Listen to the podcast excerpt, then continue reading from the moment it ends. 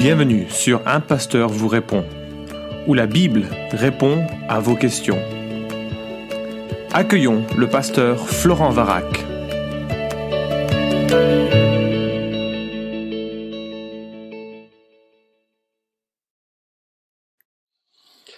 La question est posée, le premier péché est-il l'acte sexuel? Sinon, quel est-il?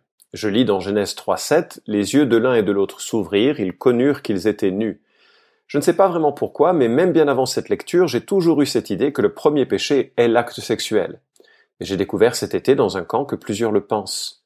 Je ne pense pas que ce soit le cas et peut-être il n'y a pas de premier péché dans le sens où il n'y a pas de hiérarchie du péché, mais j'aurais quand même besoin qu'on m'éclaircisse un peu.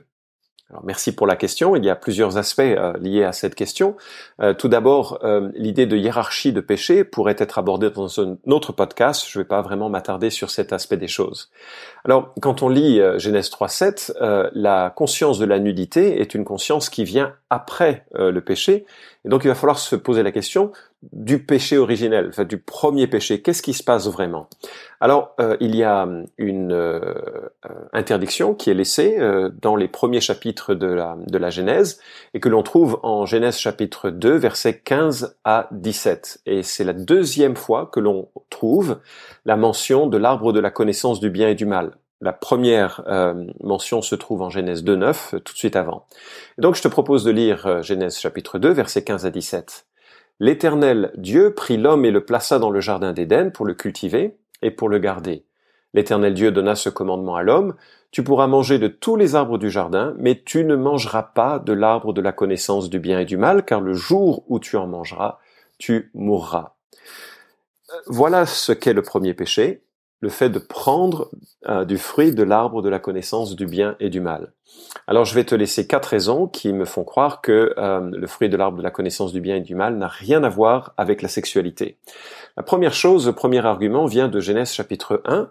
Euh, tu sais peut-être que Genèse chapitre 1 donne une sorte de résumé de la création et Genèse chapitre 2 donne un peu un zoom sur le couple qui va avoir une responsabilité particulière dans le développement de, de la vie humaine. Et dans ce résumé de Genèse chapitre 1, on voit à la fois que Dieu crée euh, l'homme et la femme à son image, avec le commandement de se multiplier, donc euh, d'être euh, unis, d'avoir des relations sexuelles. Et à la fin de ce chapitre 1, nous lisons au verset 31 que tout ce qui était vécu et tout ce qui avait été créé par, par Dieu était très bon. Il n'y avait aucune ombre à ce tableau qui nous est, qui nous est laissé. Et donc l'activité que Dieu avait envisagée par rapport au couple n'était pas entachée de péché de façon intrinsèque. D'ailleurs, c'est confirmé, c'est ma deuxième raison. En Genèse chapitre 2, la Bible donne les détails de la création des êtres humains et euh, Dieu donne euh, euh, le, commandement à Adam avant que le couple existe. C'est-à-dire que on a ce survol en Genèse chapitre 1 et puis il nous est précisé que Dieu commande à Adam, avant la création de Ève, Dieu commande à Adam de ne pas manger de ce fruit de l'arbre de la connaissance du bien et du mal et c'est avant l'existence du couple. Et lorsque, troisième argument, lorsque euh, en Genèse chapitre 2, euh, Dieu crée le couple, euh, encore une fois, c'est toujours dans le contexte d'une création parfaite, c'est avant que le péché ne surgisse. L'homme s'exclame devant la femme que Dieu lui a créée. Cette fois, c'est l'os de mes os, la chair de ma chair, c'est elle qu'on appellera femme, car elle a été prise de l'homme. C'est pourquoi l'homme quittera son père et sa mère et s'attachera à sa femme, et ils deviendront une seule chair. Là encore, l'union des corps fait partie du mariage et cela n'est pas entaché de, péché. Quatrième raison, euh, l'expression complète, c'est la connaissance du bien et du mal, pas la connaissance des corps, pas la connaissance de l'intimité de l'autre. Donc non, le premier péché n'est pas un acte sexuel. Et ça nous conduit à réfléchir donc sur euh, la nature de ce premier péché. Qu'est-ce qui s'est passé? Qu'est-ce que c'est que euh, le péché qui a engendré la séparation de l'humanité d'avec Dieu? Alors au cours des siècles, les lecteurs de la Bible ont tenu des interprétations diverses euh, sur ce texte. J'ai consulté le commentaire de Mathieu Richel sur Genèse chapitre 1 à 11 et il recense cinq interprétations qui ont été tenues euh, dans les temps passés.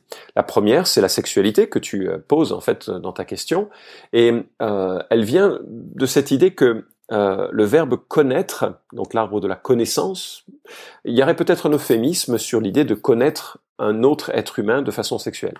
Mais euh, ça n'a rien à voir avec le, le, contexte et on a vu que ça ne tenait pas la route. C'est pas euh, l'arbre de la connaissance de l'intimité ou c'est l'arbre de la connaissance du bien et du mal. Donc il y a quelque chose d'autre dans cette euh, dans, dans, cet arbre.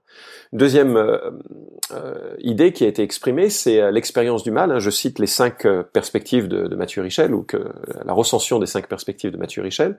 L'expérience du bien et du mal, ce fait, le fait de goûter à ce qui est mal. Mais le problème, c'est que Dieu n'y a jamais goûté et que euh, l'expression que l'homme deviendrait comme Dieu, Dieu aurait goûté le bien et le mal. Non, Dieu n'a jamais goûté le mal. Il est absolument libre de cette, de, tout mal. Euh, il ne peut même pas voir le mal, nous dit Habakkuk. Et Dieu est un Dieu saint et, parfait. Donc l'expérience du mal n'est pas probablement ce qui est en vue dans cet arbre. Euh, une autre perspective, c'est le discernement du bien et du mal comme une sorte d'évaluation moralement neutre. Mais c'est difficile de le voir ainsi vu les conséquences dramatiques euh, que ça va engendrer sur euh, euh, l'humanité. Donc probablement trop faible comme perspective. Quatrième possibilité, ce serait une forme d'autonomie morale, c'est-à-dire que ce fruit serait la liberté de choisir ce qui est bien et ce qui est mal on reviendra là-dessus. Il évoque une cinquième interprétation qui est très proche de cette idée, une sorte de connaissance supérieure de ce qui est bien et de ce qui est mal. Alors je rajoute une sixième perspective que je n'ai pas trouvée dans le livre de Richel, mais euh, ce serait la connaissance, la connaissance philosophique. Je me souviens avoir lu, sans pouvoir le citer maintenant, que certains philosophes euh, voyaient une sorte euh, de perspective négative de la Bible vis-à-vis de la connaissance. Et donc tout ce qui serait connaissance philosophique, connaissance en général, euh, serait euh, négative et que ce serait le, euh, la, la, prohibition. Tu ne réfléchis pas, tu ne tu n'essayes pas d'absorber et d'obtenir d'autres connaissances.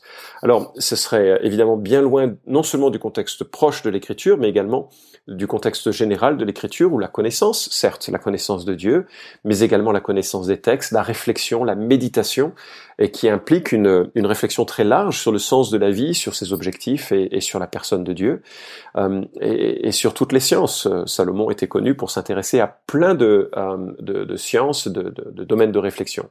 Donc non, euh, ça ne peut pas être non plus euh, cette notion de, euh, de, connaissance. Alors voilà mon avis qui se trouve dans la liste de, Mathieu Richel, qui est partagé par euh, bon nombre de, de pasteurs, enfin, penseurs évangéliques. Il s'agit plus probablement de l'arbre qui allait révéler le choix bon ou mauvais de l'homme c'est l'arbre de la connaissance du bien et du mal. En d'autres termes, c'est l'arbre qui révélerait ce que l'homme choisirait. C'est ainsi que la Bible Semeur traduit « Il y plaça aussi l'arbre du choix entre le bien et le mal ». Et vois-tu, de tout temps, euh, dans, la Bible, dans l'histoire de la rédemption, euh, la question de la confiance, de la foi, est centrale. Est-ce que tu vas avoir confiance dans ce que Dieu dit où est-ce que tu vas avoir confiance dans ce que tu ressens, dans ce que tu penses, dans ce que les autres disent? Et c'est vraiment une lutte parfois, de, une sorte de, compétition entre qui cherche notre attachement à d'autres choses que ce que euh, Dieu dit. Et en quelque sorte, l'arbre allait être le test des humains. Est-ce que l'être humain allait avoir confiance dans ce que Dieu dit, ou est-ce que l'être humain allait avoir confiance dans ses désirs, dans sa convoitise, dans une réflexion tiers qui viendra quelque temps plus tard du, du serpent. Donc euh, l'être humain a choisi de vivre indépendamment euh, de Dieu et c'est un choix, hélas, que nous reproduisons parfois lorsque euh, nous refusons les données de l'Écriture pour suivre quelque chose d'autre que ce que Dieu nous dit. Là, je parle d'instruction morale de, l'ensemble de ce que Dieu voudrait que nous suivions. Alors en réfléchissant à, cette notion d'arbre, je pensais également qu'il y a euh, un autre arbre en quelque sorte qui ruisselle de sang, un arbre où un homme euh, y est suspendu, qui meurt pour euh, nos péchés, pour inverser ce qui s'est fait par l'arbre de la connaissance du bien et du mal. Lorsque Jésus est élevé, malheureusement c'est pas quand c'est utilisé dans l'évangile de Jean, ce n'est pas élevé comme euh, on le chante parfois, exalté. Lorsqu'il est élevé sur une croix, la Bible nous dit qu'il attire tous les hommes à lui. Et la Bible prend exemple euh, sur un événement qu'on trouve en Nombre chapitre 21 pour dire qu'il nous faut regarder à Jésus en croix pour euh, exprimer notre confiance qu'il prend notre décision, notre indépendance, notre autonomie morale. Il paye les conséquences de notre péché en mourant à notre place et il nous donne par la foi une, euh, la grâce d'un salut qui est, qui est complet. Alors à l'inverse d'Adam et Ève qui n'ont pas eu la confiance en ce que Dieu dit, la Bible nous encourage à avoir confiance en Jésus, dans ce qu'il a fait à la croix pour renverser la malédiction de ce fruit, et de demeurer en Christ, de demeurer dans sa parole, de suivre ce que sa parole nous dit, afin de pouvoir porter un fruit différent que nos ancêtres ont pu porter. Et pour euh, ceux, qui sont sauvés, Dieu nous invite à lui faire confiance. Ses commandements, sa parole donnent un fruit paisible. Et je termine avec ce psaume magnifique, le psaume 1, qui est un peu une euh, utilise la, symbolique assez positive du fruit que nous trouvons aussi dans l'écriture, dans le sens que l'arbre donne un fruit et que le fruit euh, est, quelque chose de, beau et qui va engendrer une, vie différente.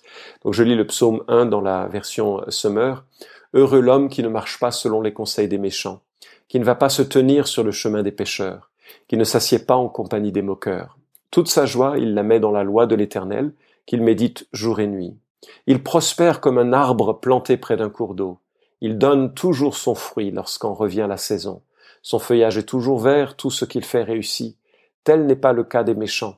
Ils sont pareils à la paille éparpillée par le vent. Aussi, lors du jugement, ils ne subsisteront pas, et nul pécheur ne se maintiendra parmi la communauté des justes. Oui, car l'Éternel prend en, prend en compte la voie suivie par les justes, mais le sentier des méchants les mène à la ruine. Et c'est un beau contraste, n'est-ce pas, entre le fruit de la connaissance de, enfin, tiré de, de l'arbre de la connaissance du bien et du mal, et puis euh, le fruit que l'on cueille d'une obéissance, d'une confiance dans ce que Dieu nous dit.